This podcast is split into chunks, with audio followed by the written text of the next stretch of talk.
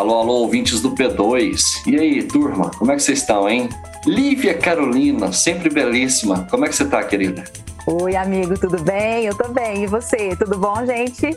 Bem também. Olha, hoje a gente vai conversar com um historiador que já foi artista na adolescência. Ele também é policial e hoje atua como vereador. Lívia, sobre o que a gente vai falar com ele, hein? Olha só, a gente vai falar com ele sobre uma visão diferenciada sobre segurança pública, que eu acredito que o passado de arte e revolução dele vão ajudar a gente nisso. A gente vai falar também sobre desmilitarização da Polícia Militar do Brasil e sobre fascismo ontem e hoje. Eu acho que vai ser imperdível, Caião. Então bora lá, turma.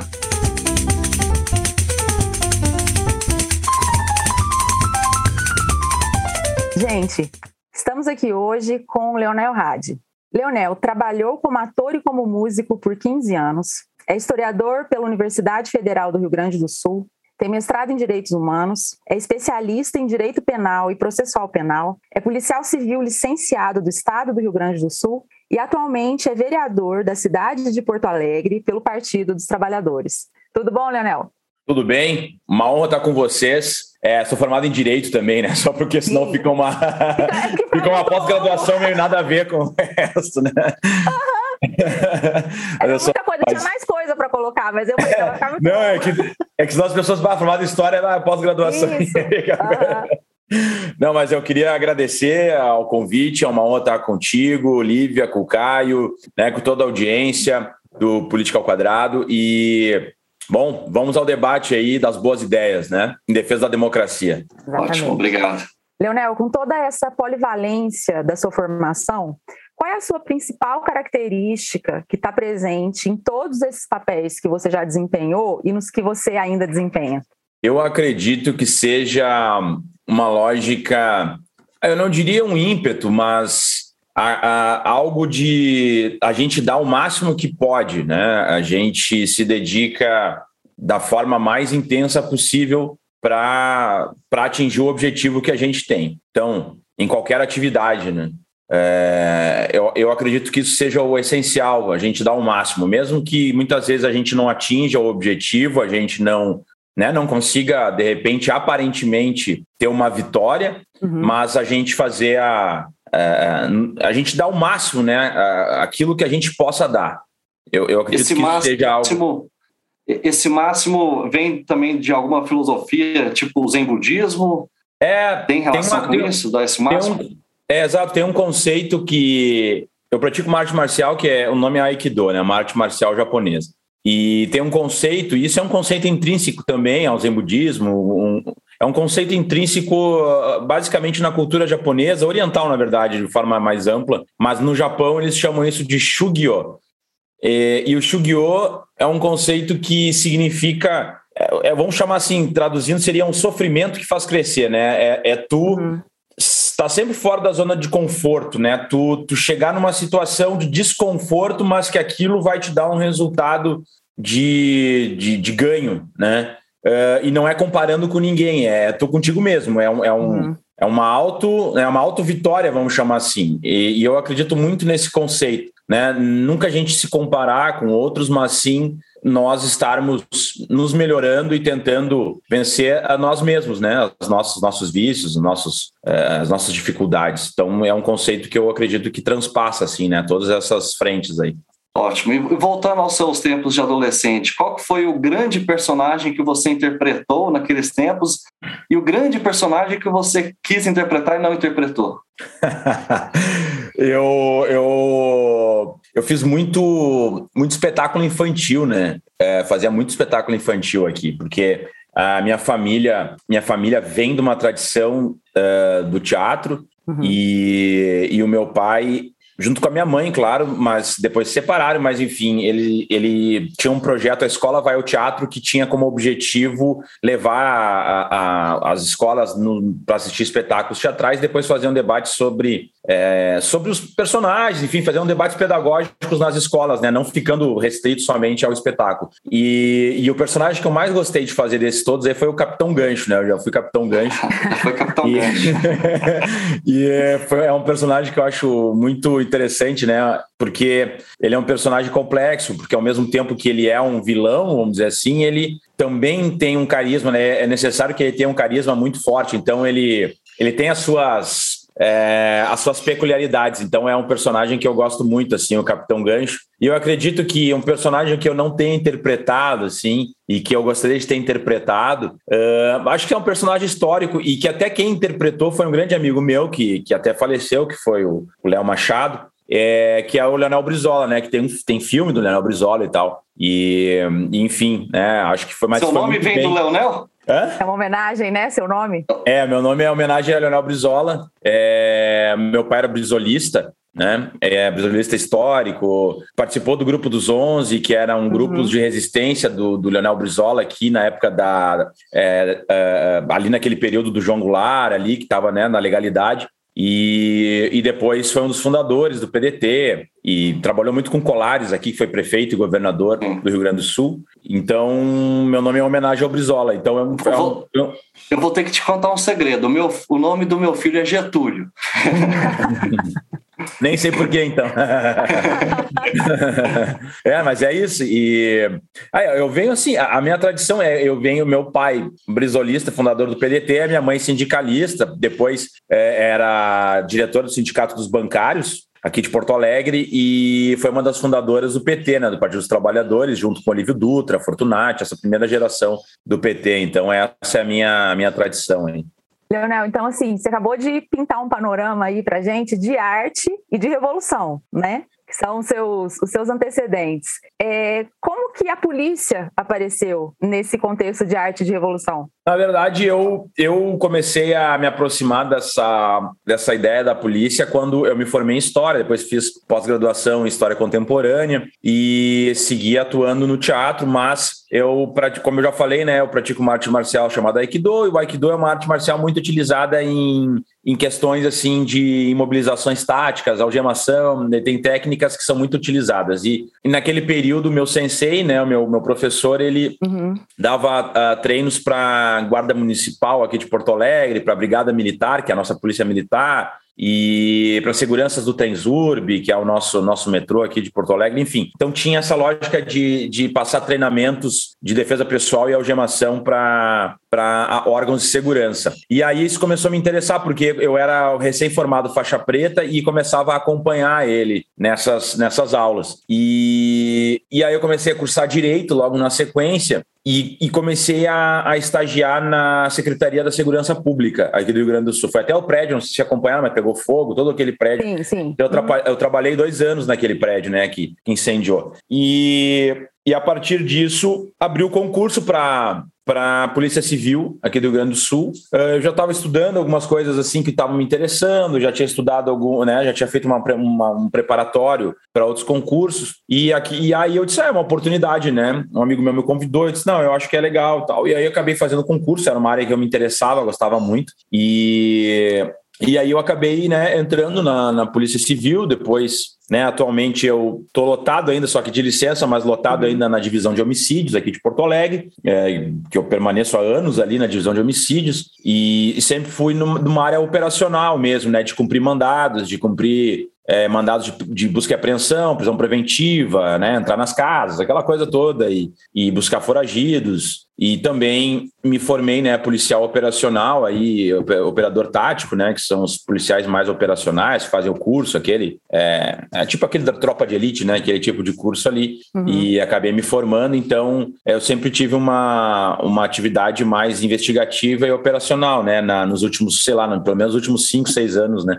né na Polícia Civil. E como foi a recepção é, com, com seus colegas, assim? Tem um curso de formação, né? Sim, academia, a Cadepol, né, Isso. que chama. Uhum. Como é que foi a sua recepção, assim, você com, com um background geralmente diferente da, das pessoas que buscam essas carreiras de... É, aí que tá, a, a, a, gente acha que é diferente, né, mas eu tinha colegas Sim. formados em artes plásticas, Olha tinha só. colegas formados em artes cênicas, em letras, é, porque a Polícia Civil ela, ela tem uma lógica de ter nível superior, né? Tu, uhum. é, para a gente é muito o, o direito ele é, ele é para delegados. Esse é até um outro debate que tem que fazer sobre carreira única, até que eu gosto muito de fazer esse debate, que eu acho que deveria ser só uma porta de entrada. Mas enfim, é, é, a, os concursos para agentes, claro, vai ter muitos que serão formados em direito é, porque estão fazendo, estudando para outros concursos e tal, e, e, aí é uma forma né, de entrada para alguns, mas muitos uh, uh, vêm de outras áreas. Uh, que não o direito, e daí na minha turma a minoria era do direito, a maioria era muito difuso. Então, tu tinha uhum. letras, artes plásticas, é, tu tinha uh, educação física, uh, o pessoal, tinha até engenheiro, uhum. uh, pessoal da técnica, é,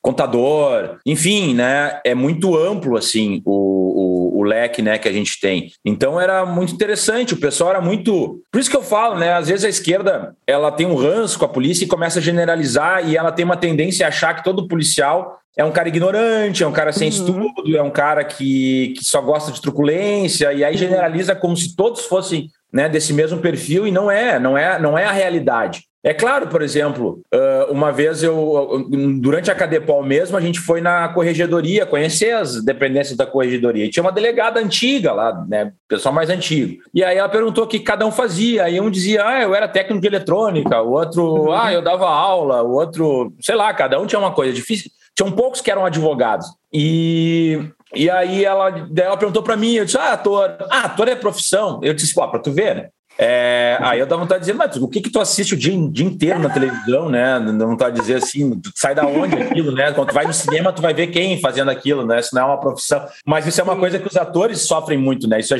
geral na sociedade. Sim. Ah, tu é ator, eu sou atriz, eu sou músico. A pergunta sempre vai ser, tá, mas tu trabalha com o que além da, da né? Como se fosse então, um hobby, né? É, exatamente. Então, uhum. e foi algo que me. Tipo, é o que eu falo sempre, me perguntam, de onde é que vem tua formação? Eu vou dizer, vem do teatro. Por quê? Porque era o meu pai que, mesmo na universidade pública, quem pagava o meu deslocamento, né? Eu, tá, eu estagiava e tal, mas quem me auxiliava no material, tem que imprimir muita coisa, tem que comprar livros e tal. Uhum. É, foi o teatro. Quem, quem pagou meu ensino, que eu fiz o ensino privado, é, foi o teatro, né? Porque uhum. era meu pai que pagava, e, e enfim, minha alimentação. Então, quer dizer, é, e depois eu trabalhei, né, a minha, o meu sustento veio todo do teatro durante pelo menos né, 15 anos, 13, sei lá. Eu trabalhei como iluminador, trabalhei como bilheteiro, trabalhei como ator, trabalhei como trabalhei com publicidade, fiz comercial, fiz um monte de atividades, né? E então as pessoas chegam assim, ah, mas eh, isso, qual é a profissão? Cara, eu, eu, eu só tenho essa formação que eu tenho hoje, só me permitiu estar onde eu tô, uhum. basicamente, né? É, vamos dizer 50%, vamos chamar assim, é por causa do, do, das artes, né? De uma forma geral. Então, é, é, muito engraçado, assim, quando eu escuto, eu fico assim, daí eu, disse assim, eu falei para ela, é, o Brad Pitt não deve ser. Pergunta o Brad Pitt o que, que é, se é profissão. Sei lá, vamos pegar um, um exemplo assim, né? Mas é isso. Então foi muito, muito, foi muito tranquilo, sabe? Não, porque ali todo mundo é, é, verde, vamos chamar assim, né? É, todo mundo tá vindo de outra função. Dificilmente tu vai ter alguns, claro, alguns vêm de outra polícia, de outro estado, Sim. ou tava uhum. na polícia militar e vai para a polícia civil. Aí tu começa a, a ter né, algumas mudanças de corporação, mas a grande maioria vem verde. Eles vêm de, de outras experiências, né? Não necessariamente da área da segurança pública. Leonel, você tocou nessa é, na percepção é, muitas vezes errônea que a esquerda tende a ter do, dos policiais, né? Passando agora mais para a segurança pública mesmo, é, parece que a esquerda meio que perdeu o bonde do debate sobre segurança pública e ele a pauta foi meio que sequestrada por essa direita, direita mais conservadora e autoritária. É na tua opinião, é, o que, que tinha que acontecer para a pauta não ser monopólio de ninguém, mas ser uma pauta no exclusivo interesse da sociedade como um todo mesmo? É, eu acho que esse, é, essa é a luta essencial, né? Essa é a luta mais urgente da nossa sociedade. Às vezes as pessoas falam para mim assim ah, mas a esquerda tem que se apropriar da segurança pública, a gente tem que colocar mais policiais de esquerda. Eu discordo, sabe, desse ponto de vista, porque eu acredito que o nosso campo ideológico ele tem que estar paralelo à atuação do Estado, entende? É, uhum. Das instituições estatais, né? Um juiz, um promotor, é óbvio que isso é uma. Todos, todo mundo vai ter o seu campo ideológico permeando a sua atividade profissional. Isso é tu dizer que o juiz vai ser completamente imparcial neutro. Ele, pode, ele tem que ser imparcial. Uhum. Tá? Ele, até, acho que a imparcialidade é até viável a gente tentar chegar. Tu dizer, ah, eu gosto mais daqui, mas né, vou estudar, não, não vou pesar para esse lado. Mas neutralidade não existe. Tu vai ter um ponto de vista, tu vai ter. Enfim, tu nasceu numa família que passou por amigos e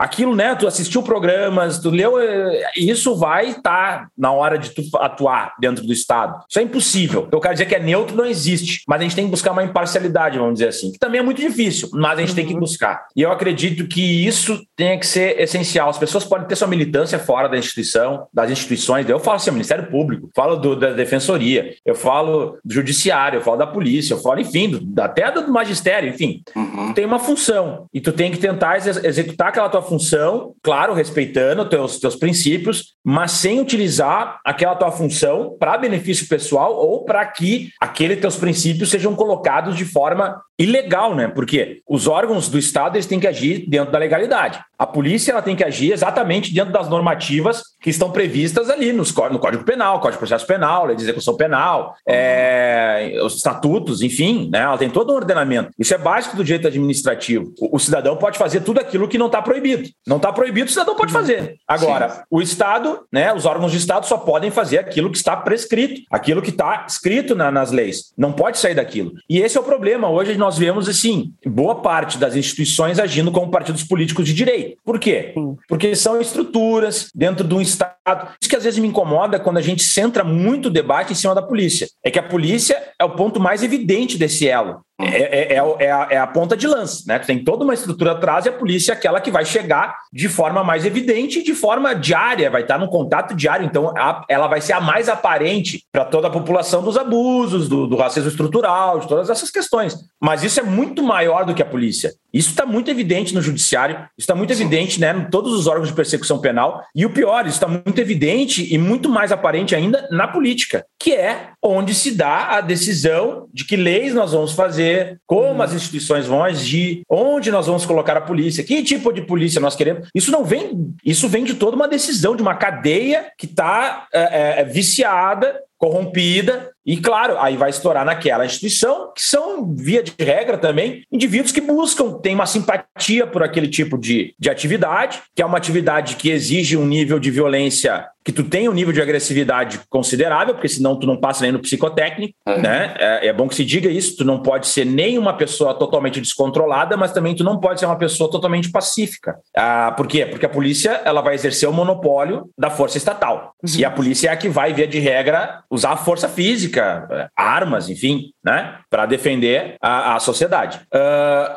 o problema começa por aí, no meu ponto de vista. Tu já tem uma formação de pessoas que, que entram na polícia já com, sei lá, no mínimo 18 anos que é a polícia militar que não exige nível superior. Bom, tem, tem um debate hoje que as polícias militares exigem um nível superior desde o prazo. Então vai aumentar essa idade média, né? Porque a pessoa tem que ter a formação, Sim. então a idade média. Na Polícia Civil, a idade média já é mais alta, porque via de regra, né, tem, né, já tem que ter curso superior. A Polícia Federal, a mesma coisa, a Rodoviária Federal. Acho que a Polícia Militar e Guarda Municipal são as únicas que ainda, em alguns locais, alguns, a maioria já está exigindo, mas em alguns locais ainda exige só nível médio. Mas mesmo assim, vamos pegar um policial militar com 18 anos que acalhou de ele fez 18 anos e, e, e abriu o concurso. Geralmente não é assim, né? Ele vai estar com 21, 20, 20 e poucos, né? Uh, ele já teve, ele já passou 18 anos na sociedade. Muitos já foram até para as Forças Armadas, enfim. Então ele já vem, né, de uma lógica. E quando ele entra, as pessoas acham que ah, é academia deforma. Não, o problema da academia, uh, no meu ponto de vista, por exemplo, tem a ver com uh, no militarismo isso fica muito evidente, porque daí tu tem um treinamento direcionado para uma lógica de confronto, de, de obedecer ordens autoritárias e tal. Uhum. Mas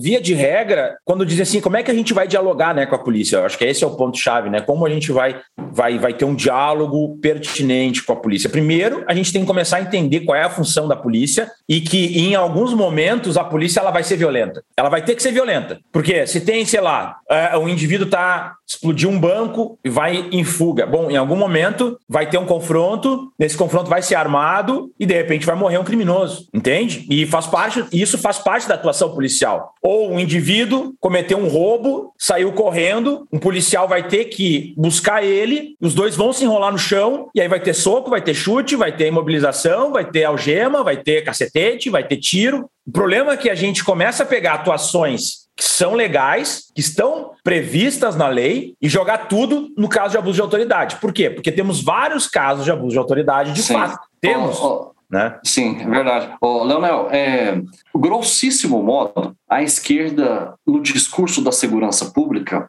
foca nas questões causais, né? O que causa a violência, etc. Uhum. Então, são questões estruturais importantíssimas, mas impossíveis de serem, enfim, atacadas em um mandato, por exemplo, que vai exigir um patamar melhor de geração de empregos, de educação, entre a economia, entre a relação de familiar também, etc. Né? E é, a direita fica num discurso, é, enfim, muito genérico e também pragmático. Como é que a esquerda pode ter um discurso duro de combate ao crime? Ela, ela pode ter um discurso duro, ela pode propor leis pragmáticas, leis inteligentes, que ataquem o problema imediatamente, não fique focado só nas causas que, no fim das contas, geram uma inação em relação à segurança pública. É, mas é exatamente, né? E aí vamos, é o que a Lívia falou mais ou menos, né? Que a gente vai chegar daí na, na, na, na justamente no ponto que a gente tem que, que dialogar. Porque o que que me parece? Quando a esquerda, ela, claro, eu, eu não eu tô dizendo assim, a gente tem que reestruturar a nossa polícia. A polícia que mais mata no mundo, ao mesmo tempo que a polícia que mais morre no mundo. Isso é um dado concreto. É uma polícia que tem em diversos locais casos de abusos absurdos, Sim. né? Principalmente na polícia militar. E é por isso que eu defendo a desmilitarização também da polícia militar. Mas, uh, ao mesmo tempo, também é uma polícia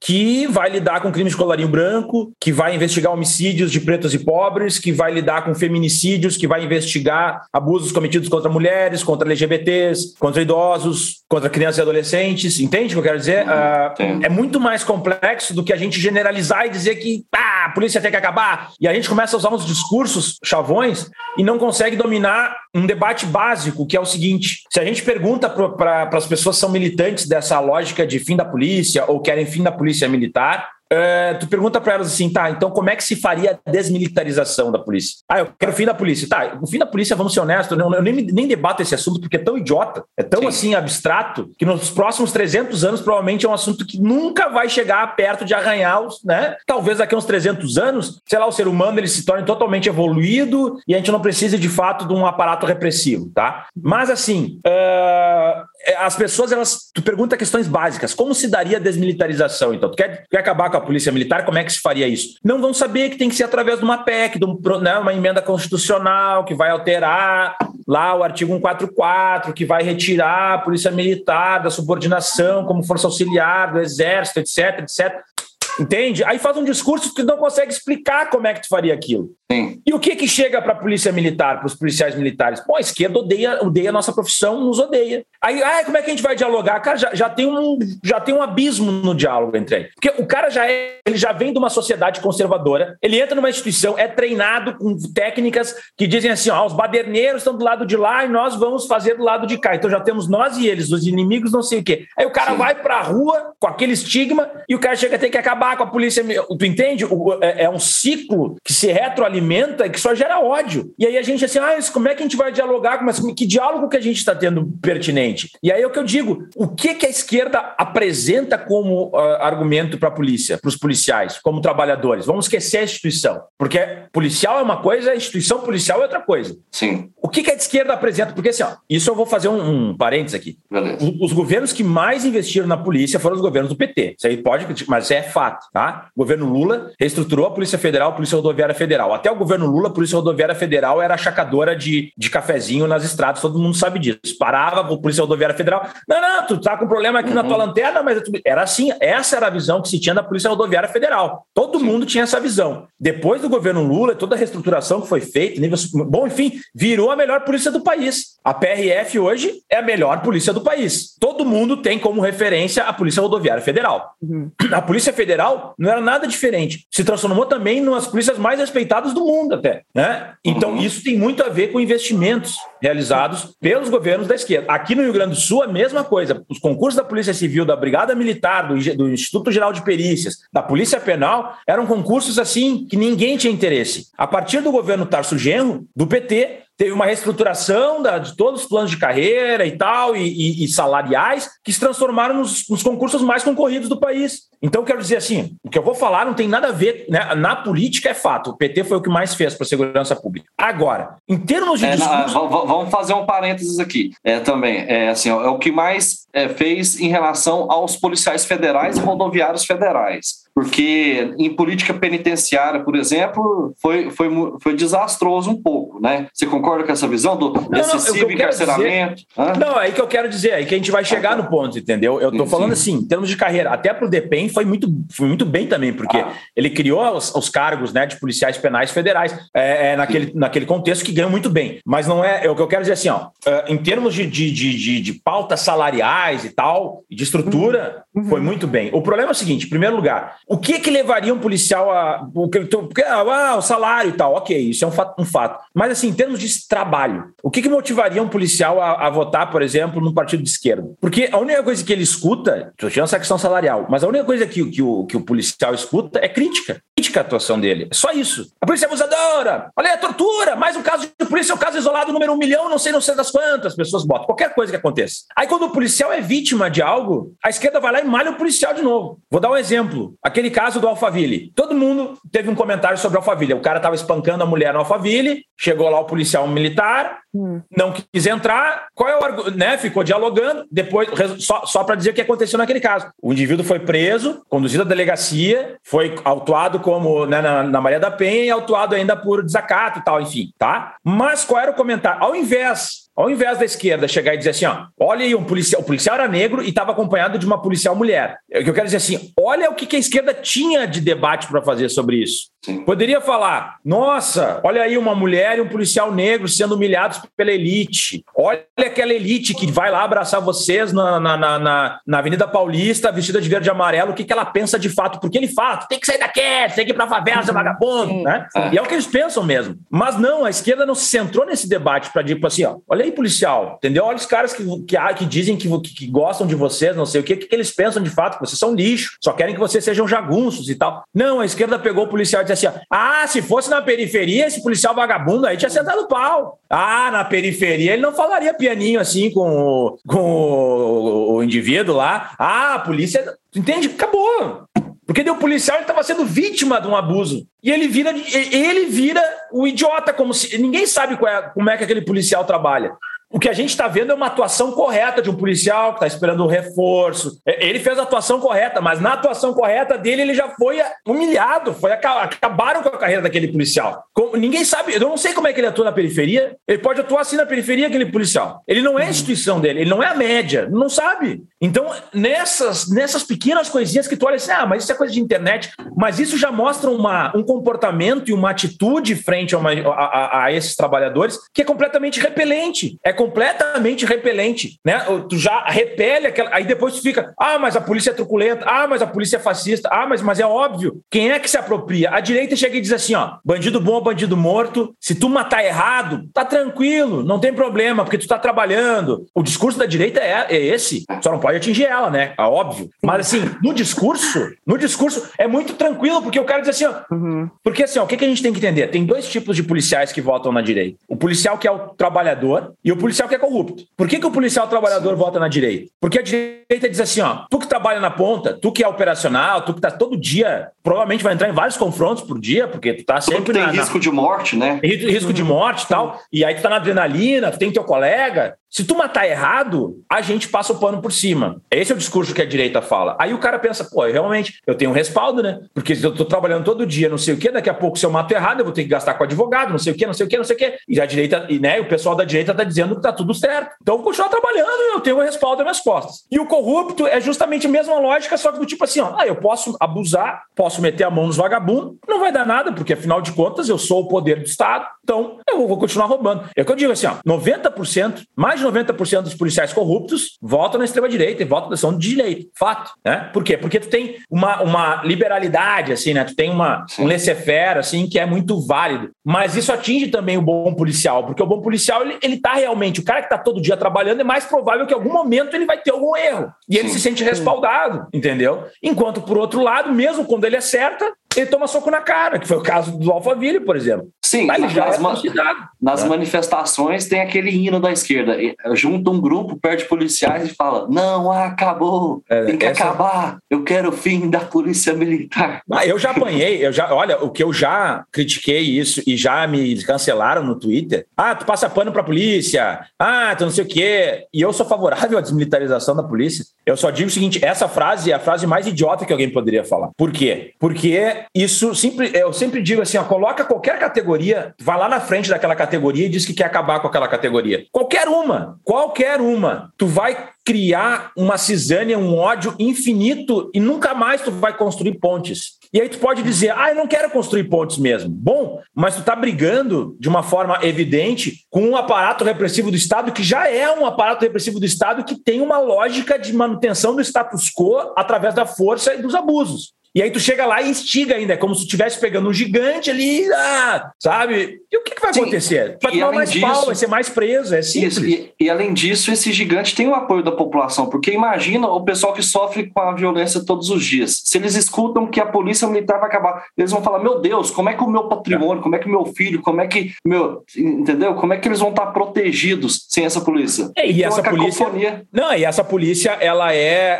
é, Essa lógica ela é instigada por esses programas policialescos que pegam basicamente a periferia, atingem Sim. a periferia, esses programas Sim. pinga-sangue, Uhum. que dizem: olha aí, a polícia tá atrás do vagabundo, a polícia. Então a polícia ela, ela, ela tem uma lógica de herói, e se não Sim. fosse verdade, a gente não teria tantos policiais eleitos, coronel não sei das quantas, delegado não sei das quantas. Então isso é um, sim- um símbolo, isso eu até, e eu até quero falar sobre isso, porque é uma briga que eu tenho na esquerda também, sobre essa questão de eleição de policiais e tal. Mas ah, isso é simbólico. Isso é simbólico. Significa o quê? Grande parte da população tem a polícia, independente dos abusos, das, falhas, da corrupção e tal, tem a polícia como um órgão ah, que deve ser respeitado e, e que é o que vai garantir a sua mínima segurança do medo que ela tem da violência. E aí trabalha com medo, a polícia vai lá e, né, a- a- esses, esses policiais políticos, que muitos nunca trabalharam na, no- na zona, na, na- na linha de frente e tal, mas utilizam nas redes sociais, na televisão, aquela coisa, ganham né, o apoio popular e se elegem. Mas o, o que, que acontece? Uma coisa que é uma vinculação muito simples e que a esquerda não entendeu ainda. A vinculação muito simples é a seguinte: policial combate criminoso. Esse é né? Policial versus criminoso. Policial versus movimentos sociais. Movimentos sociais odeiam a polícia, movimentos sociais entram em atrito e quebram bancos, quebram não sei o quê, e a polícia combate os, os movimentos sociais. Movimentos sociais são de esquerda.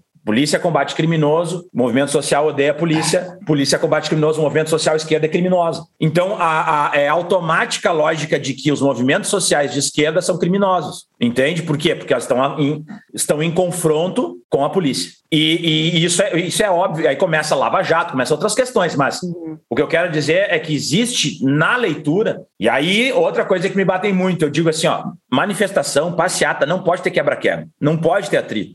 Por quê? Porque o que vai ir para a rua, pelos meios de comunicação uma- de massa, é que houve quebra-quebra, não sei o quê. As pessoas não fazem a leitura que aquilo lá é, um- é uma, é uma revolta contra o imperialismo, contra o capitalismo selvagem. Elas só vão entender o seguinte: esses caras são criminosos. Por Sim. quê? Porque eles estão depredando as coisas, o patrimônio alheio. Eu tenho uma quitandinha, eu tenho uma, uma lancheria, eu tenho, sei lá, uma loja de lingerie. Ah, eles vão quebrar e vão invadir meu espaço. Então, e quem está combatendo isso é a polícia. E eles não gostam da polícia, então são tudo vagabundo e eu não vou votar nos caras desses, não quero nem diálogo, porque eu tenho medo desse, desse pessoal. E aí eu falo isso, e daí, ah, tá aí, ó, tu tá dedurando teus, teus companheiros. Fala isso e é cancelado. Ah, tô- exato, mas é uma coisa Fala óbvio óbvia. e é cancelado.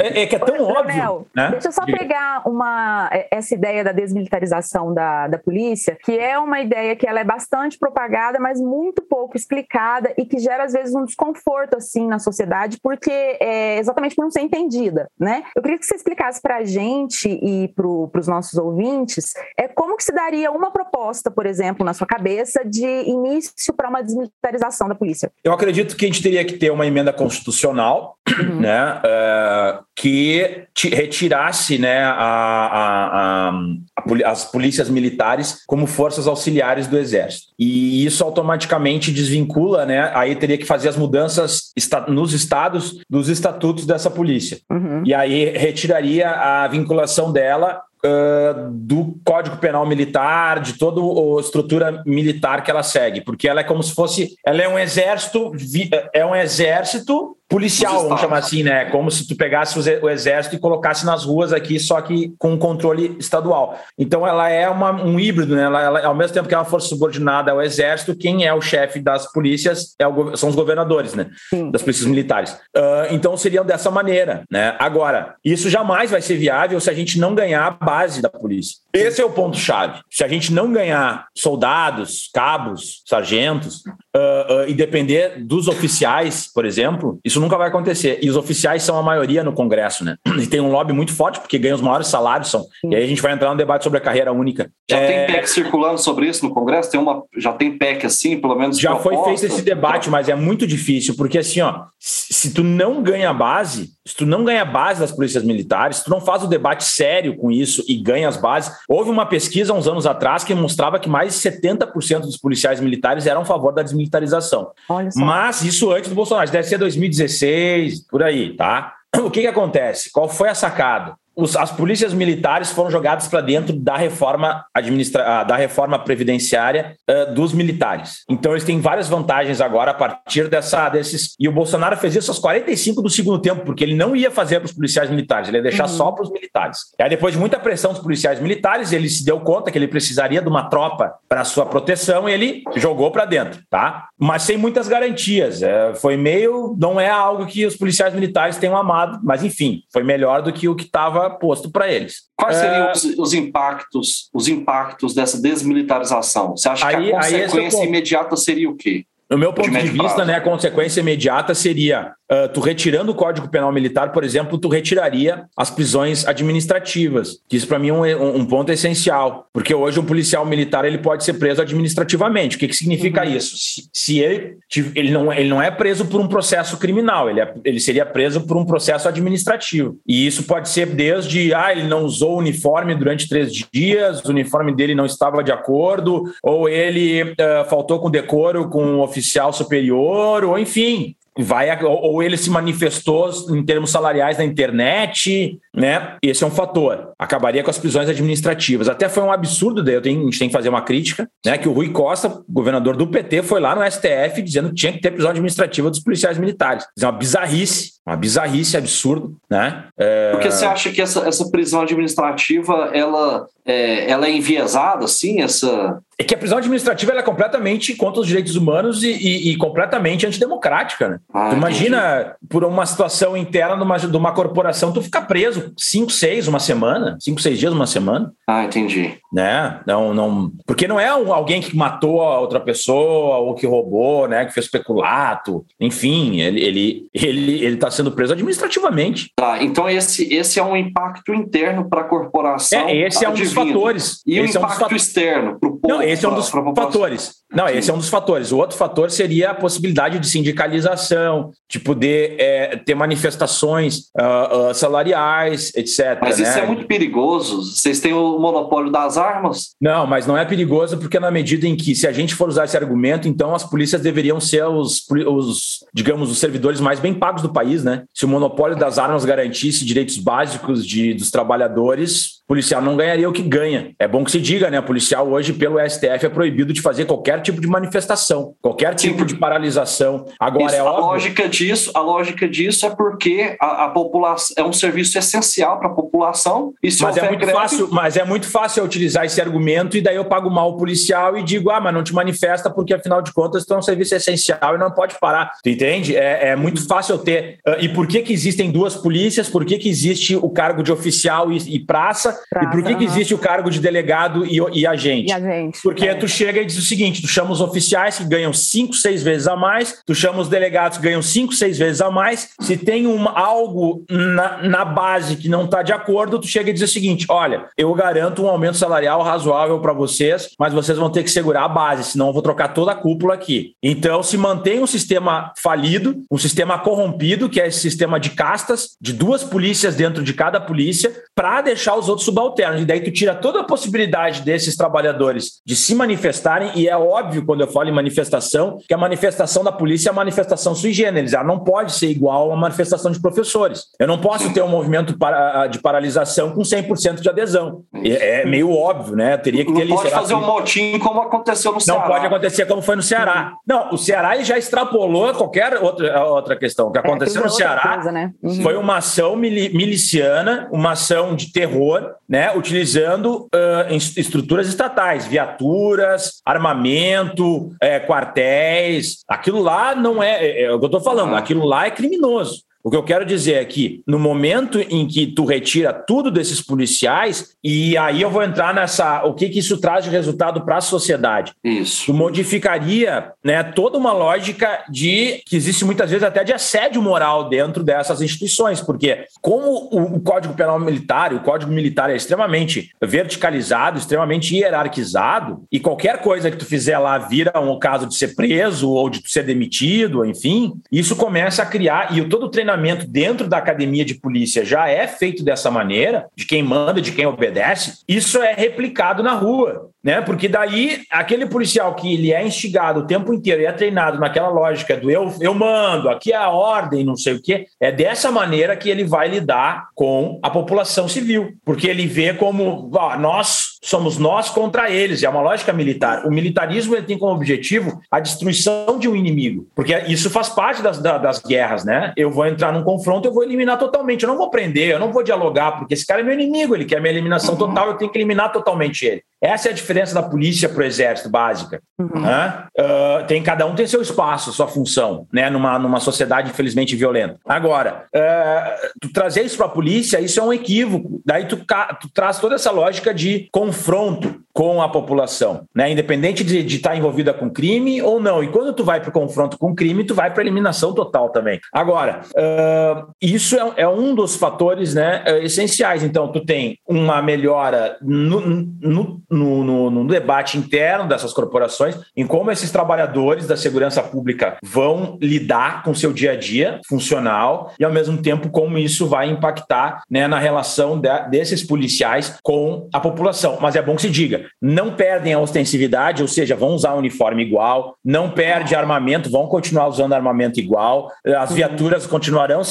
É a mesma coisa, visualmente. Eu sempre uso exemplo: Polícia Rodoviária Federal é uma polícia ostensiva. Quem olha aparentemente acha que militarismo está vinculado à ostensividade vai achar que a Polícia Rodoviária Federal é militar. E ela não é. É uma polícia civil, mas é ostensiva. Ela usa armamento ostensivo, viatura ostensiva, ela usa, né? E tem hierarquia, ela tem disciplina, ela tem tudo aquilo que aparentemente a gente acha que só existe. E a Polícia Civil é a mesma coisa, mas é que a Polícia Rodoviária Federal ela faz uma função ostensiva, né, a priori, assim. Então, uh, é uma bobagem, às vezes a gente vai debater, ah, mas querem tirar as armas dos policiais, então, se vai desmilitarizar, eles vão perder as armas, vão perder uniformes, vão perder hierarquia. Não tem a ver. Não tem nada a ver com isso. Tudo vai continuar sendo, só que com uma outra estrutura de treinamento, uma outra, outra, outra estrutura né, de práticas internas, que isso oxigena né, e, e vai ter uma melhoria. Mas nada disso vai adiantar também se a gente não fizer a carreira única, que para mim talvez seja o ponto mais urgente e mais viável nesse momento de ser levado adiante. Né? Certo. É, Leonel, a, a própria estrutura de formação do, do Brasil, ela apresenta as relações de, de segurança de uma forma muito cruel para os menos favorecidos, né? Por outro lado, os policiais, eles são um dos instrumentos dessa estrutura. É, eu queria saber, na sua opinião, é, o que, que pode ser feito para levar para dentro das corporações de forma efetiva uma sensibilidade social quando a própria sociedade brasileira como um todo é, não apresenta essa sensibilidade. O que, que você acha que poderia ser feito? É, eu acho que tu já deu a... tu já deu o caminho, né? Porque uhum. o policial ele sai do seu trabalho e ele, claro, apesar de continuar sendo policial, ele, ele vai a cinema, sei lá, ele, ele vai no parque, ele vai jogar futebol com o uhum. filho, ele vai no bar com os amigos, ele, ele vai assistir televisão, ele recebe mensagem no WhatsApp, ele, enfim, ele faz tudo aquilo que qualquer outro cidadão faz. Sim. E aí eu, eu pergunto o seguinte: existiria a possibilidade de nós termos uma polícia violenta, é, enfim, comete abusos como a gente vê, né, frequentemente. Hum. Esse tipo de polícia seria impossível numa sociedade que não tolerasse esse tipo de, de atuação, que na média não, tolera, não tolerasse esse tipo de situação, porque fica muito restrito né, a nichos assim, ah, esse grupo aqui e tal. Mas, de forma geral, a polícia, a, a população, ela, ela quer, ela, ah, isso aí, pau nos vagabundos, aplaudem, entende? Então, uh, eu penso que é uma coisa muito mais complexa. Ela vem muito antes. Porque assim, ó, as pessoas, ah, então tem que ensinar direitos humanos na academia de polícia. Todas as academias de polícia têm matéria de direitos humanos. Todas elas têm matéria de direitos humanos. Uhum. Mas não adianta eu chegar e, e dar um conteúdo se não existir realmente uma abertura genuína para que aquilo seja absorvido e que aquilo seja pensado como vou colocar em prática essa, essa matéria, né? Esse conteúdo. Sim. Porque senão fica uma coisa só pro forme, né? Ah, vai lá, eu sei qual é a resposta aqui, eu respondo ali, passo na matéria, deu. Não, não preciso acreditar naquilo, entende? Eu não preciso ter aquilo para mim, levar para o meu dia a dia, não preciso ter compreensão real daquilo e ser militante por aquela pauta. Porque a maioria da população do Brasil não é. Né? Então, eu sempre falo assim: é uma coisa muito mais complexa, que a polícia é evidente, mas isso vem, é muito mais estrutural, sabe? Eu acho que vem da nossa educação, passa pelos como nossos meios de comunicação interagem, uhum. como o, o, o Estado uh, coloca em prática algumas políticas, uh, quem nós elegemos, que políticas fazem essas pessoas que são eleitas, né? Quem é que está falando, quem é que tem espaço de fala. E aí, é claro, a polícia, se não, se ela não, não tivesse algum respaldo na atuação dela, ela não agiria assim. Porque seria. Sim. Por que, que na, sei lá, na Suécia a polícia não age dessa maneira? Por que, que na Holanda a polícia não é assim? Por que, que entendeu? Na Noruega ela não. Né? Por que, que na Inglaterra porque existe um forte controle social né, sobre as polícias nesses países, principalmente na Inglaterra, se a gente for observar. Tu tem ouvidorias externas né, de pessoas que não são policiais que fazem o controle externo da polícia. Olha em Nova só. York é a mesma Olha coisa. Só. Então, é, ah, isso é um fator essencial, porque daí tu tira né, da, a, a sociedade, ela começa a ter uma percepção e um controle real da polícia, mas sem desrespeitar a praxis, sem desrespeitar uh, o, o poder instituído daquela instituição, né? Perfeito. Porque aqui no Brasil acontece muito uma coisa assim, ó, aquela boca é só um policial paga o teu salário. Isso vale para é. direita ou para esquerda. Isso vale para direita ou para esquerda. Esse papo de chegar e dizer eu pago o teu salário, eu já vi dos dois lados.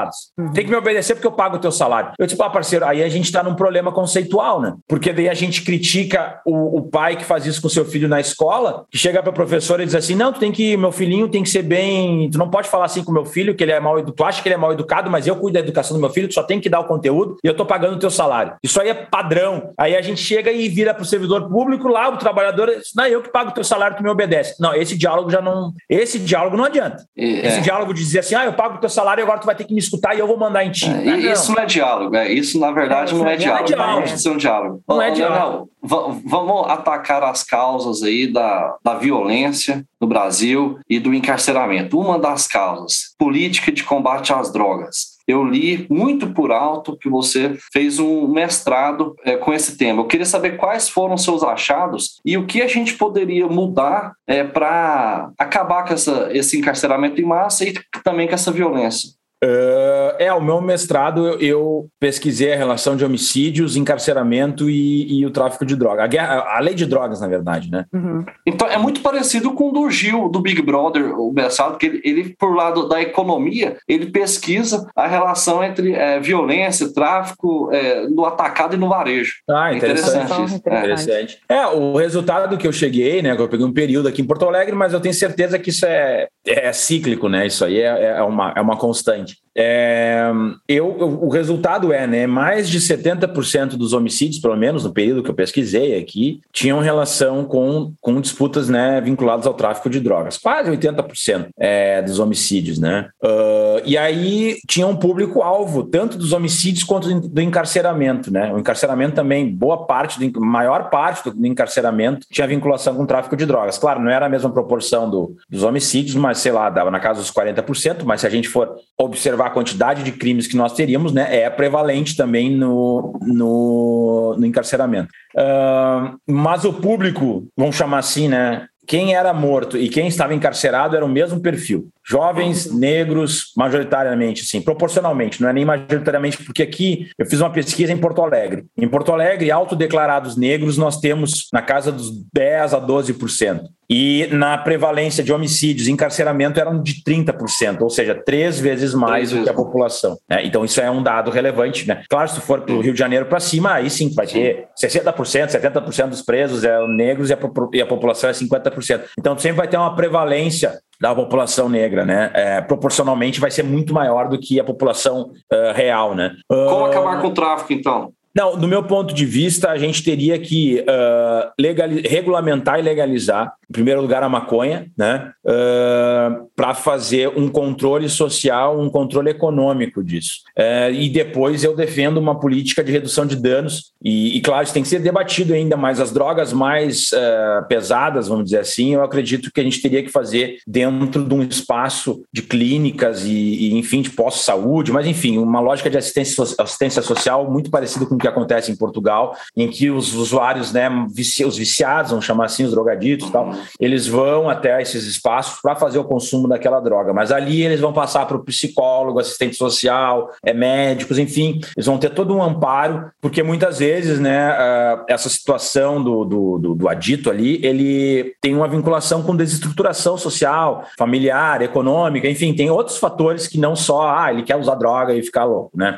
Tem outros fatores que às vezes tu mexendo algumas peças, tu começa a fazer pelo menos ele ter uma redução no consumo, uh, ou até mesmo largar, né? E uma melhora uh, considerável. Isso Portugal demonstrou muito bem, mais no caso da heroína, que era muito mais forte lá, mas, mas enfim. Uh, então, no meu ponto de vista, a gente teria que ter uma regulamentação e legalização do comércio, né? De produção e comércio das drogas. É claro, isso teria que ser uma política muito mais global, né? Não adianta só um país, teria que ser uma política meio, né? Porque a gente sabe que algumas já, drogas. Já está ficando, né? Já está ficando global. É, normal exato. Se a gente for pensar, né? Tem alguns países que são produtores, então, por exemplo, da, da folha de coca, é, então teria um problema se tu não faz uma política mais global, né? Ah, tu vai importar, e aí como é que tu vai fazer? A, a importação é ilegal, e aí começa a virar um monte de problema, né? Sim. Por isso que a maconha ela é mais tranquila, porque a maconha geralmente ela é plantada no próprio país, por isso que os Estados Unidos já legalizaram, é, o Canadá, a gente vê o México. Uh, é uma onda que, assim, ó, é, não tem como parar essa onda. Quem Sim. acha que, que ah, vamos, não vamos legalizar, vamos ficar nesse debate, é bobagem. É só para a gente esperar mais uns 10 anos, morrer mais um monte de gente, a gente gastar mais bilhões para nada, porque isso é inexorável. A legalização e regulamentação, pelo menos da maconha no primeiro momento, isso é uma certeza matemática e que vai acontecer dentro em breve. E aí a gente até vai porque, ficar. Até porque a economia e o Estado vai precisar de é recursos é tributários que são gerados dessa atividade também. E a maconha não é só o consumo, porque a maconha já tem a questão do da medicação. A gente tem até um projeto de lei aqui em Porto Alegre, né, é, visando é, é a pesquisa, a distribuição né, dos medicamentos é, e, a, e, a, plantação, inclusive individual aqui, ou pelo menos farmácias vivas, é,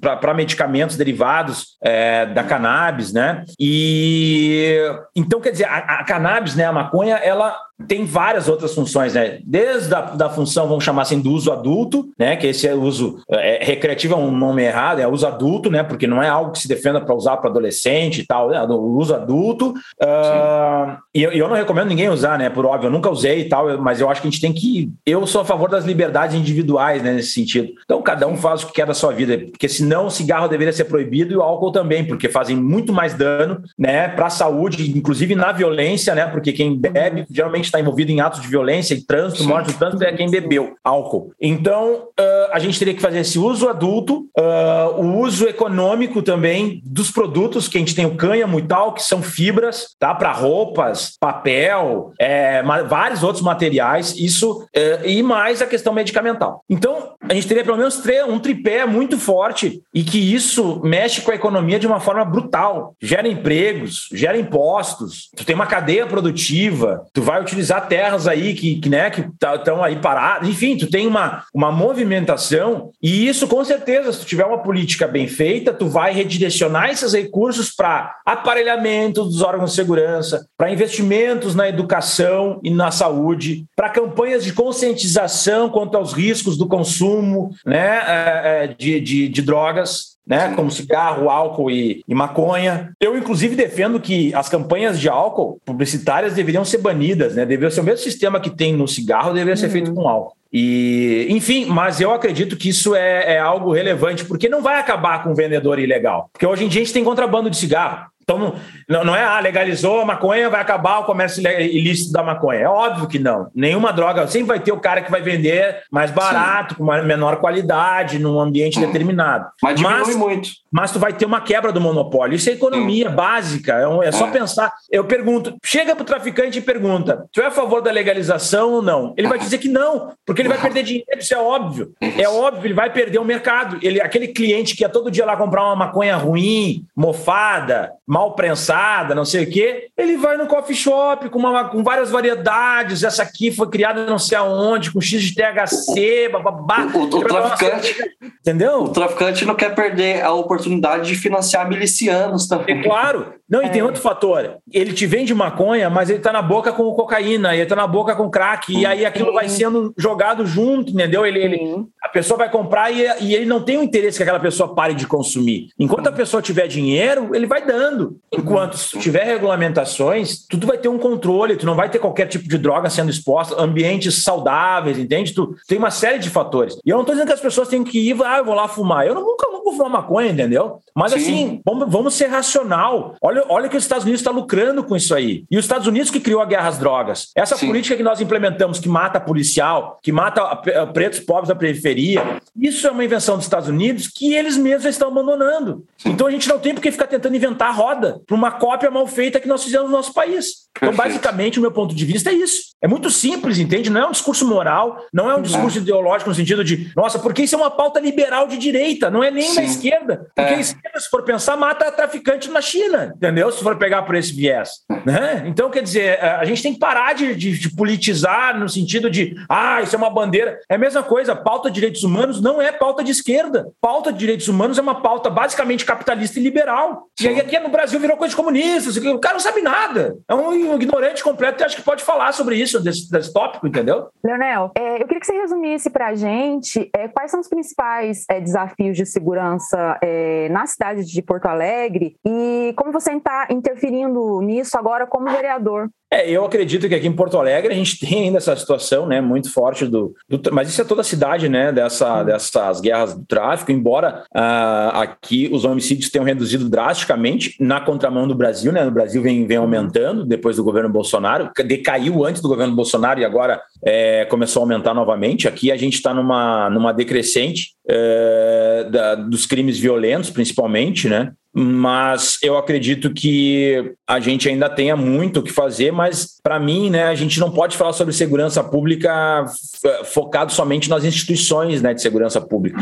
Segurança pública passa por saneamento, iluminação pública, acesso à, à educação, renda básica, né? Tu tem, tu tem uma renda básica, né? Um, um salário, uma, um valor minimamente razoável para lidar né, com o seu dia a dia. E eu vejo o Porto Alegre muito defasada né, nesses aspectos aspectos, transporte público, isso tudo acaba tendo impacto, né? Que a gente tenha dificuldades aí, na, na, na principalmente nas zonas né, mais vulneráveis, nas zonas de periferia, que estão completamente desassistidas. E, e, isso é uma fábrica, né? De, a vulnerabilidade gera uma, uma fonte inesgotável de mão de obra para o crime, né? Porque aquele jovem ali, ele olha assim, diz, por que, que eu vou trabalhar numa loja de departamento para ganhar um salário mínimo se eu posso ganhar um salário mínimo talvez por semana, né? Num trabalho que não me exige, né? Eu tô perto de casa, eu não tenho, né? uso uma arma, uh, é, eu fico legal com as gurias, eu tenho uma galera que, que eu vou transitar, vou nas festas, né? Uh, tenho meu poder, minha, minha sensação de poder, né? Por que, que eu vou continuar estudando para ser o quê? Para ser um pedreiro ali que vai ganhar, entende como, como é que funciona?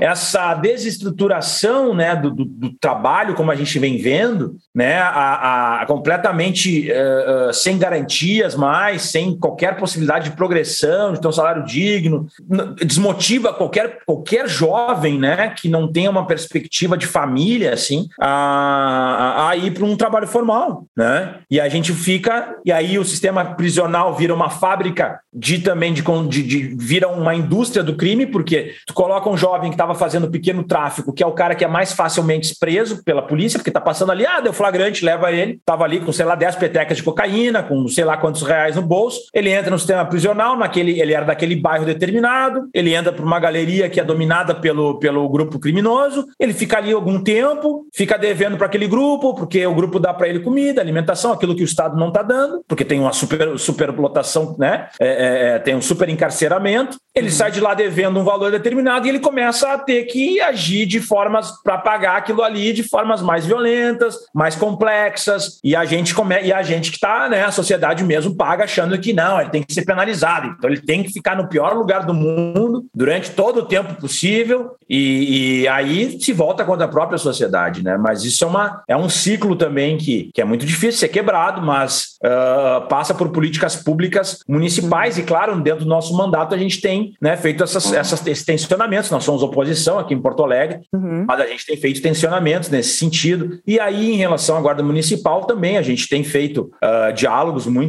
muito pertinentes com a, com a, Guarda Municipal aqui de Porto Alegre. Uh, tem um projeto de lei, inclusive, uh, indicando né, a colocação de câmeras nos coletes né, das, das guardas da Guarda Municipal aqui de Porto Alegre, e, e também, claro, fazendo um diálogo sobre a reestruturação do estatuto e do plano de carreira dos guardas municipais também, que é algo essencial. Né? Certo. Leonel, vamos passar um pouco para a conjuntura do, do Brasil. Você, com essa sua é, formação é, diferenciada, né? Você tem a perspectiva de policial, a perspectiva de historiador, de especialista em direitos humanos e agora é, como vereador. Eu queria saber quando e como você percebeu que o Brasil realmente estava caminhando é, para uma guinada socioeleitoral é, a favor de uma direita mais autoritária. Ah, 2013. 2013, isso já estava uhum. muito evidente, né? Uh, uh, eu, eu trabalhei naqueles eventos, né? Eu trabalhei nos plantões daqueles eventos lá, que tinha toda quinta-feira, tinha um quebra-quebra aqui em Porto Alegre. Uhum. Toda quinta-feira acabava em quebra-quebra, um monte de gente presa e tal. E, e eu, eu era plantonista para fazer os registros dos, do, de quem era preso e tal. E ali eu comecei a avaliar que não era o perfil aquele que a gente esperaria de manifestantes de esquerda, universitários. Era aquele, tinha um perfil jovem e tal, não era aquele perfil eram as pessoas que estavam sendo apreendidas ali eram tinha esse perfil, mas tinha muitas pessoas que não se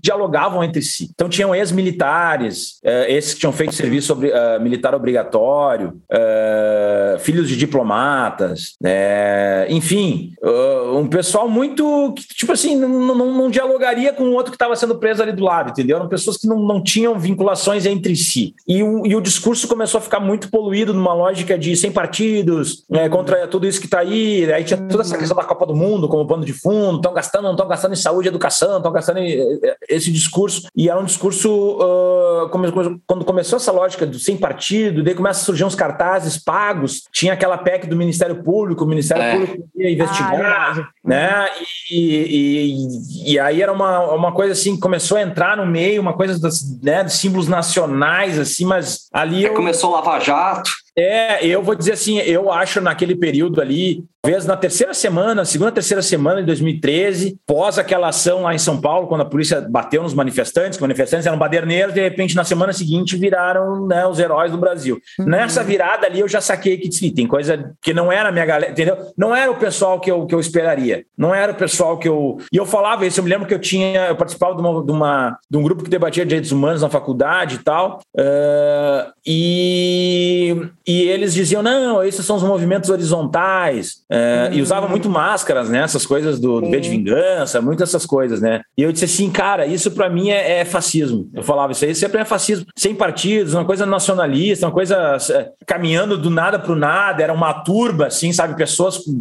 sabe, caminhando pela cidade, cada um ia para um lado, não tinha uma, né? Eu disse, cara, isso é muito ódio, muito uma, uma, coisa assim. Eu disse, cara, isso não é movimento social, isso não é novo. Porque tinha essa coisa da primavera árabe. Sim. Ah, porque não sei o quê. É. Ah, não é para mim. Eu quero aproveitar essa deixa, Leonel, é porque você é historiador, né? E a gente vê aí nos seus adereços a palavra antifascismo é, chamando, né? É um movimento antifascista que você está fazendo parte e, que, e quer levar aí para o Brasil. É como historiador, quais são os elementos que é, relacionam esse fascismo de hoje ao fascismo, fascismo mesmo de década de 30, de Mussolini? É, eu acredito que o fascismo ele, ele possa se é, re, ele ter retornos readaptados, né? Uh, já o nazismo não, por isso se chama de neonazismo, né? Porque o nazismo tem que ser lá Partido Nacional Socialista, ele tem toda uma situação que porque ele é uma vertente do fascismo, mas o, o, o nazismo ele vai ter outro nome, né? O nazismo outra coisa, mas a, é, ele não pode ser repetido, né? Então por isso que vai ser o NET e o, fa o, fascismo eu já acho que sim, que ele pode, ele sempre vai estar presente, readaptado em diversos momentos da história, infelizmente. Então vamos lembrar também é, o pequeno parênteses da frase de, de, do Bertolt Brecht: a cadela é, do fascismo está sempre no cio. É. Continua aí. Por que que acontece? O que, que é o fascismo, né? Basicamente, é um movimento de massas que tem como foco um patriotismo né, exacerbado, assim, essa, essa lógica patriótica, é, vinculado a forças militares, né, a um militarismo, ele sempre busca essa lógica da, do poder pela força, do militarismo, do, da virilidade do homem, né, da, da, então ele é ao natural misógino, machista, ele tem, ele tem esse viés é, contra movimentos sociais é, de esquerda, vamos dizer sindicalistas e tal, de esquerda, ele é anticomunista, anti-esquerda, é, anti-grupo grupos vulneráveis, então sempre vai atacar homossexuais, sempre vai ter um ataque é, de uma certa forma racista também. Aí o racismo pode variar, né? Ele pode ser contra judeus, pode ser contra negros, pode ser contra nordestinos, pode ser, enfim. Mas o, o preconceito contra algum grupo determinado, ou contra venezuelanos, ou contra, enfim, algum grupo determinado é, vai ser colocado com, como nós contra eles, né? É, é, é vai ter uma cruzada contra um determinado inimigo. um inimigo externo ou um inimigo inimigo né, que está sempre sondando, então tem sempre essa lógica de manutenção da coesão contra a, a alguém que quer eh, destruir a tradição, sempre tem essa lógica da tradição, da, da família, do... então ele se prende né, nesses conceitos. E tem uma ojeriza à ciência, à academia, uh, aos pensadores, à, leitura, né, aquilo que lida com sensibilidades, entende? E sempre quando ele trabalha com a arte, é aquela arte imponente, é uma arte de poder, é uma coisa né, imposta da elite, assim, né? Uh, o popular é sempre é, colocado de lado e sempre uma lógica de nosso grupo é, é o que realmente defende uma nação, nosso grupo realmente é a ética, está né, combatendo a corrupção. Então esse discurso ele é uma constante, então ele é muito e é sempre de extrema direita, né? Então eu acho muito engraçado porque é, tudo isso se encaixa né, no bolsonarismo e, e o Hitler era um anticomunista convicto, né? E falava isso, o Mein Kampf lá fala, né, é, sobre uh, uh, o, o, ódio que ele tinha ao marxismo, enfim. Sim. E aí tu vê, né, o marxismo cultural, como eles, como os bolsonaristas aqui, os fascistas brasileiros falam, Sim. marxismo cultural, não sei o quê. E aí tu tem lá um secretário da cultura que faz uma, uma né, faz uma, uma encenação idêntica ao Goebbels, que era o ministro da propaganda do, do, do Hitler. Uhum. E aí eu fico assim, cara, esses malucos diziam que o nazismo era de esquerda, né, para tu ver a maluquice dessa gente, né, o, o mau caratismo, né, nem vamos chamar mais, mau caratismo desse pessoal. Então, uh, ah, para mim, são coisas muito similares. Aí alguns vão dizer, ah, mas eles queriam lá partido único e aqui tem. Não, mas é que aqui é diferente, é adaptado, né? Porque o fascismo ele necessita de uma idolatria a um indivíduo determinado, né? Então, tu tem uma idolatria, por isso que se discute, né, que na ditadura militar é que a gente talvez não tenha tido fascismo aqui no Brasil. Talvez lá no getulismo, lá no início, ali naquela período, né, na Segunda Guerra Mundial e tal, possa ter tido mais assim. O culto à imagem imagem, né? É, exato, esse culto à imagem. Mas nunca nesse patamar tão evidente, talvez o momento mais evidente, né, tenha sido esse momento agora que nós estamos vivendo, né, dos símbolos, da, de tudo aquilo que é utilizado e do discurso muito, uh, uh, enfim, foram ditas várias frases do, do Mussolini já, literais, Sim. né? Seja pelo Bolsonaro, seja pelos seus ministros, enfim. Se for Até a motociata é, parece que vem de lá. Né? Uh, uh, porque tem essa coisa da máquina, da, da força, Sim. da potência. Da, é toda a né? estética, né? né? A coisa viril, da, né? Dessa uhum. coisa de ter uma coisa no meio das pernas, assim, né? enfim. é... Não, eu, eu, eu sou motociclista, eu ando de moto, mas eu quero dizer, né? Tem essa coisa do, do, do macho puxando. Você, né? você é motociclista e também é um patriota, né? É um cara que ama o Brasil, né? Tem essa claro. linda bandeira que a gente precisa retomar pra gente, né? Pra, pra esquerda. É, porque o que que acontece? Uh, tem, o pessoal da esquerda tem, tem dois vieses, né? Um viés de que nós não deveríamos ter nós não devemos ter nacionalismo, né? Porque todo o mundo deveria ser algo uno, né? Que é uma visão. E a outra visão é que os símbolos nacionais são símbolos da elite e tal, e de fato são. Uhum. Ah, que a bandeira do Brasil veio da família imperial, que Sim. tem um lema uh, uh, positivista, que, que vem lá de uma tradição né, elitista, do, do, da nossa república sempre foi militar, enfim. Mas assim, uh, não importa isso, né, no momento atual. Por quê? Porque a, a gente tem que debater e disputar a semiótica, que é o simbologia. A gente tem símbolos que falam muito mais do que a gente ficar fazendo milhares de discursos.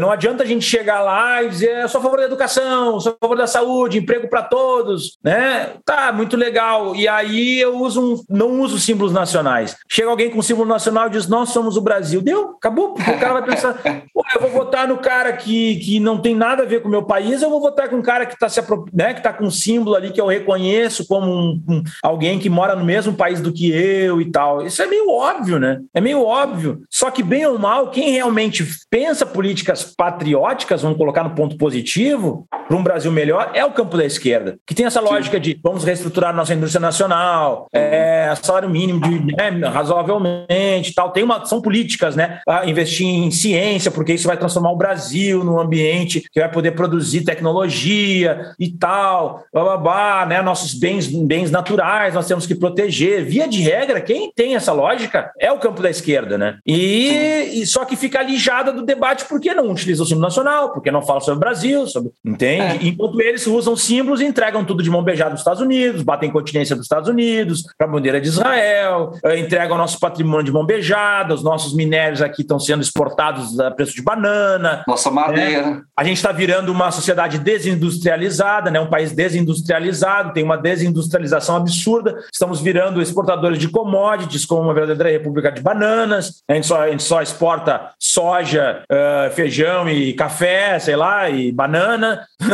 É o, é o, patriotismo deles, né, que estão tornando a gente uma neocolônia. A neocolônia. A esquerda. Extrativista, né? Aqui é o extrativismo, aqui só retira né, os bens naturais e manda para fora, que daí eles refazem e nos vendem 10 vezes mais caro. Isso. É isso que nós estamos virando, entendeu? Só que o discurso, ah, nós somos patriotas, é só balela. Porque esse é o ponto, né? Eu vi uma, um, uma, uma listinha das similaridades do bolsonarismo com o Talibã. Aí que é tipo.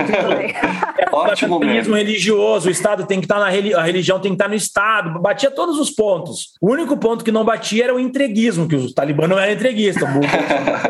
É a mesma coisa. O Bolsonaro faz o checklist total do fascismo. O único ponto que ele não, não se compara ao, ao, ao fascismo italiano e, na, e, alemão é que ele é entreguista também. Então, quer dizer, é o único, talvez, fator que ele só utiliza os símbolos, mas na verdade é um entreguista, um cara que abre as porteiras, que quer que todos, que, né, que Israel e os Estados Unidos cheguem aqui e controlem o país e que tenham acesso a todas as nossas informações sigilosas, né? Uma vergonha o que a gente está vendo.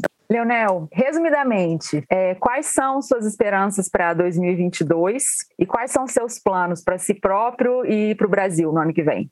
Os planos é que a gente consiga pelo menos ter um dia de paz, né? Ter uma, ter uma, uh, que a gente saia dessa pandemia, que a gente saia desse governo genocida, incompetente, corrupto, miliciano, enfim, tem tantos adjetivos negativos para esse governo, né? Esse desgoverno, porque não, não disse ao que veio, né? A, a economia já estava quebrada antes antes mesmo da pandemia, é bom que se diga isso, então parar isso aí. O Guedes pegou o Brasil na oitava economia, depois foi para a nona, hoje está na décima segunda. E todo mundo está na pandemia, então não é argumento, ah, é a pandemia que é bom, então todo mundo deveria, né? Como é que a gente está caindo e outros estão no mesmo lugar que estavam ou estão subindo? Porque a crise geral pegou todo mundo, pegou todos os países, indiscriminadamente, uns mais, mas eu quero dizer, e uns saíram melhores que os outros. O Brasil saiu muito mal, saiu muito mal. Então eu espero que nós, eh, em primeiro lugar, a gente tire o Bolsonaro em 2022, se não antes antes, né? Porque é, esse afã dele é, golpista, isso aí tem que ser freado. Não Sim. pode deixar essa palhaçada. Agora, no meu ponto de vista, infelizmente, pessoas morrerão por causa desse fanático, né? A gente vai ter mortes de pessoas, isso é certo, né? Em confrontos políticos, é, porque tu está instigando, né? Pessoas armadas, essa proliferação de armamento na mão da, da sociedade civil, absurdo, né? Uh, e a instigação a essa lógica de violência, essa lógica de, de, de instigar o ódio contra instituições constituídas destruídas do país. E é muito engraçado, né? Eles falam em ordem e não sei o quê, e são maior desordem, né? Eles só fazem desordem, é só fake news, é só. É, né, é, palavrão, é, é, entende? É só, é só coisa negativa, não, não, não tem nada de dizer, não, vamos seguir a ordem. Não existe nada disso aí. A ordem é só para baixar o pau nos outros, né? Mas eu espero que a gente consiga, de fato, retirar o Bolsonaro do poder em 2022, que a gente eleja o campo democrático, né? Eu, o meu candidato é o Lula, espero que ele seja eleito. E, e, o Brasil, o Brasil vai ter paz no dia seguinte se o Lula for eleito? Não, isso aí, isso aí vai longe, né? Porque a gente vai ter aí no mínimo 20, 20 e poucos por cento da população que vão continuar dizendo que a eleição foi fraudada, que que, uh, que o comunismo não sei o quê, que enfim, tudo isso, isso não vai acabar da noite pro dia, infelizmente. Qualquer que for eleito vai sofrer esses Qualquer questionamentos. Um que for eleito vai. Qualquer um que for eleito vai, entendeu? Porque vai ter sempre um discurso, não vai ser aceito o resultado. Uh, essas pessoas vão ficar sendo instigadas pro, pro, né? Isso ainda vai a longo prazo, porque tem muita influência, né, dessas igrejas neopentecostais, infelizmente, não todas, né, mas muitas delas vinculadas à política que ficam instigando, né, um fanatismo religioso em cima, né, de umas pautas aí. Mas é o que eu digo, tá 105 reais, a gasolina tá chegando a 7 reais, né, o desemprego tá na casa dos 15%. Então, quer dizer, tá pegando direto, né, todo mundo. Não tem como sustentar um discurso de defesa do Bolsonaro. Vacina superfaturada como ele queria comprar, mas eu espero que em 2023, né, que é o depois, né, quando assume o novo governo, que a gente consiga fazer uma concertação. Claro que não vai passar por um governo monopolista do campo da esquerda, digamos assim, né? Não, não vai poder ser um governo é, eminentemente de esquerda, restrito, entende? Do tipo, ah, vamos supor, ah, o PT só o PCdoB. Não vai poder ser assim. Não tem como, né? Não tem um clima político para esse tipo de pauta, assim, dessa maneira. Né? Agora a gente tem que ter, pelo menos, um presidente eleito, pelo menos com responsabilidade democrática, respeito às instituições e que tenha políticas sociais voltadas agora para tentar minimamente, que vai demorar também, né? Uh, minimamente chegar num que, que seja minimamente viável de existir e, e, e, com acesso às políticas públicas mais básicas, né? A saúde, enfim, uh, o que a gente não está vendo, né, no governo Bolsonaro. Ah, e, e sobre e eu, né? A gente está construindo aqui uma possibilidade de candidatura a deputado estadual. É, ah, uhum. A gente está vendo ainda, claro, com muito carinho, muito cuidado, porque a gente tem bastante trabalho a fazer na Câmara de Vereadores, mas a gente acredita, né, que é, a gente também se furtar é, o, o, mandato se furtar de um debate eleitoral em 2022, em que nós vamos ter né, um confronto entre o fascismo e a democracia, e, e, nós não estarmos também né, nesse debate de forma mais evidente, também seria uma perda assim, né, uh, de oportunidade e de força, inclusive, de somar Sim. forças a favor da democracia. Exatamente. Então, uhum. nesse sentido, muito provavelmente a gente sabe das dificuldades, precisa de muito voto, precisa de muito dinheiro, enfim, a gente sabe que a gente tem várias limitações e ainda tem uma pauta da esquerda agora que não quer que policiais se candidatem, enfim. É, mas a gente pensa que é possível sim a gente ter uma, um debate sobre segurança pública vinculado a direitos humanos, etc. Né? Tá bom. Caio, vamos chamar o Leonel para o nosso desafio? Momento Jânio Quadro!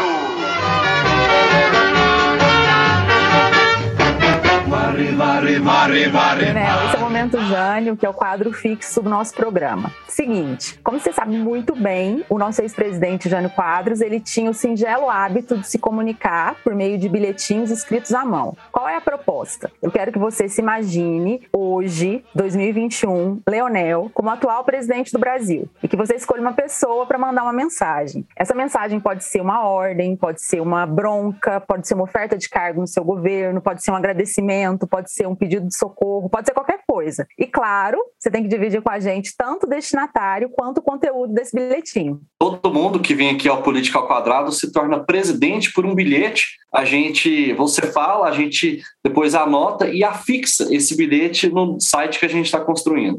É, eu teria um bilhete para mandar, mas o problema é que daí se eu fosse presidente não daria. Mas se eu for presidente, eu teria um bilhete para mandar, né? O presidente pode quase tudo, nem tudo, mas quase tudo. É, não, é como presidente. Se eu não fosse presidente, eu mandaria uma, um, um, um bilhetinho dizendo Lira, aprova o impeachment, né? Eu mandaria. não, você não vai poder.